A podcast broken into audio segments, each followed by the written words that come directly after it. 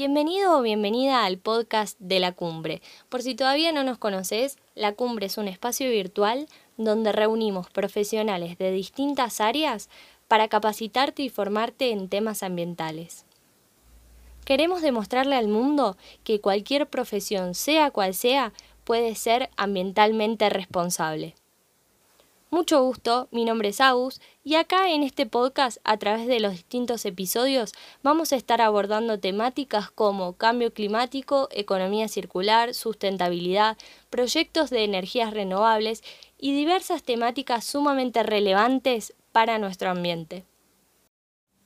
Hoy vamos a estar conversando sobre qué es el cambio climático. Te propongo que me regales unos minutos de tu tiempo mientras haces alguna otra cosa, limpias tu casa o haces ejercicio y yo por mi parte, mediante información verificada y científica, voy a intentar explicarte en un rato en qué consiste este fenómeno tan complejo.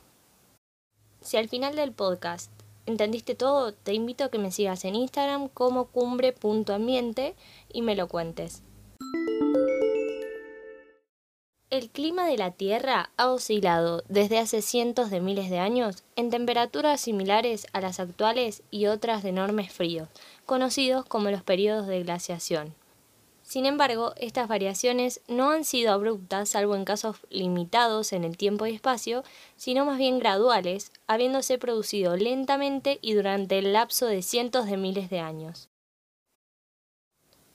Los estudios científicos han probado que en el pasado el cambio climático ha sido impulsado por causas naturales y ha sucedido a lo largo de millones de años, desde la edad de hielo hasta el calor tropical y su vuelta a las eras glaciales. El hecho de que los cambios hayan sido graduales permitió que los seres vivos de la Tierra puedan emigrar o adaptarse. Entonces, ¿qué diferencia hay con el actual cambio climático? Básicamente que en poco tiempo hemos visto cambios realmente abruptos. La concentración de los gases de efecto invernadero en la atmósfera hacen que actualmente nos encontremos a más de un grado de temperatura promedio con respecto a los niveles preindustriales. Pero no nos apuremos. ¿Qué son los gases de efecto invernadero? El mecanismo es sencillo de entender. La luz del sol llega a la superficie de la Tierra, ésta la retiene y luego le irradia la atmósfera como calor. Una parte es devuelta al espacio, mientras que la otra es retenida por gases de efecto invernadero, como lo son el dióxido de carbono, el vapor de agua, el metano y otros. En este punto es necesario que convengamos que el efecto invernadero es sumamente necesario para nuestra propia existencia en la Tierra, ya que de no existir, la temperatura media global rondaría los 18 grados bajo cero. La cuestión es que estos gases fueron siempre relativamente constantes, sobre todo en los últimos milenios. Pero desde hace un par de siglos los gases aumentan y por ende la temperatura también lo hace. Esto produce el famoso fenómeno del calentamiento global. Entonces, ¿qué diferencia hay entre el calentamiento global y el cambio climático? Los científicos utilizan el término cambio climático para sintetizar la relación entre calentamiento y clima, asumiendo que el aumento de la temperatura produce fenómenos climáticos cada vez más extremos e intensos.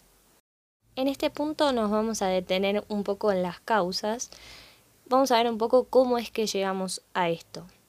La explotación irracional de los recursos naturales, el uso socialmente irresponsable de los combustibles fósiles y el actual sistema consumista y de descarte en el que nos encontramos inmersos son solo algunas de las causas.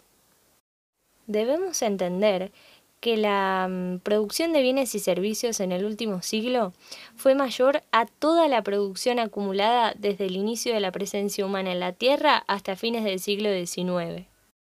Hasta la revolución industrial, la población aumentó al ritmo de 420.000 personas por año, pero hoy el aumento anual de la población es de 53 millones, nada menos que 126 veces más.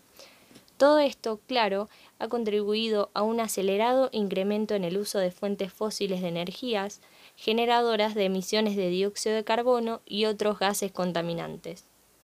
Entre los principales sectores emisores de gases de efecto invernadero se encuentran el transporte, el sector energético, la ganadería y agricultura, el sector textil, procesos industriales en su conjunto y desechos.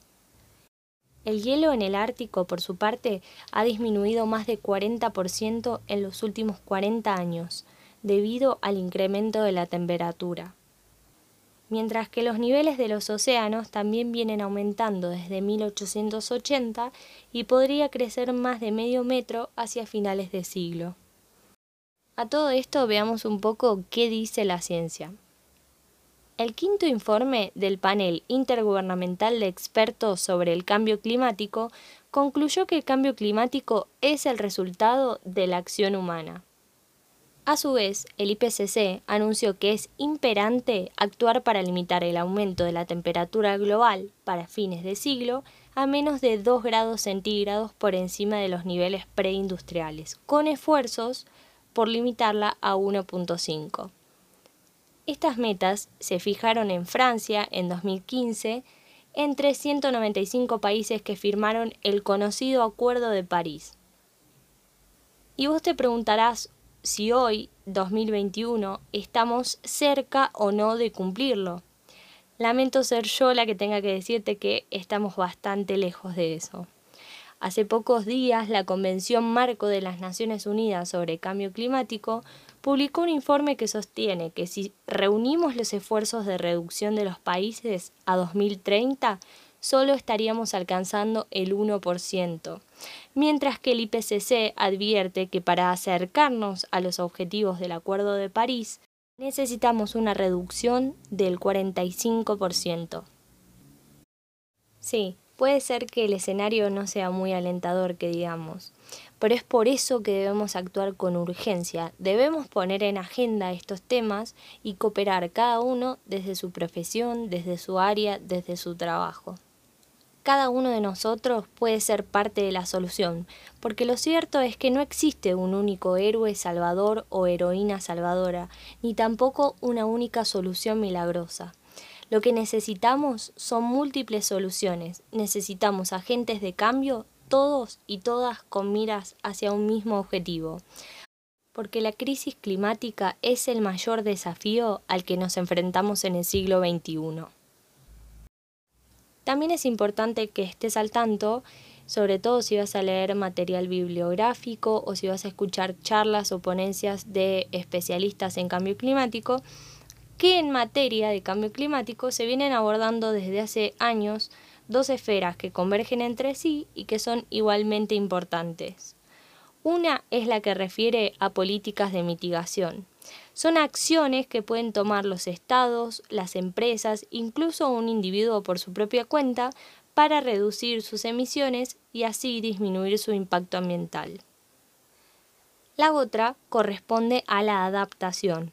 Es fundamental reforzar los mecanismos de resiliencia y adaptación de nuestras sociedades para enfrentarnos lo mejor que podamos a las consecuencias del cambio climático, a esos efectos de los que ya somos testigos hace bastante tiempo. Y bueno, ese fue el primer episodio de la cumbre, puede que un poco intenso por tratarse del primero, aunque con muchos datos basados en la ciencia como a mí me gusta. Si a vos también te gustó, te invito a que le saques captura de pantalla y la subas a redes sociales recomendándolo, así puede llegar a más personas. También puedes seguirme en Instagram en cumbre.ambiente, donde comparto información sobre temas ambientales, sustentabilidad y cambio climático y donde podemos seguir el debate. Te agradezco de corazón de haberte tomado el tiempo de escuchar este podcast, te mando un abrazo virtual y hasta el próximo episodio de la cumbre.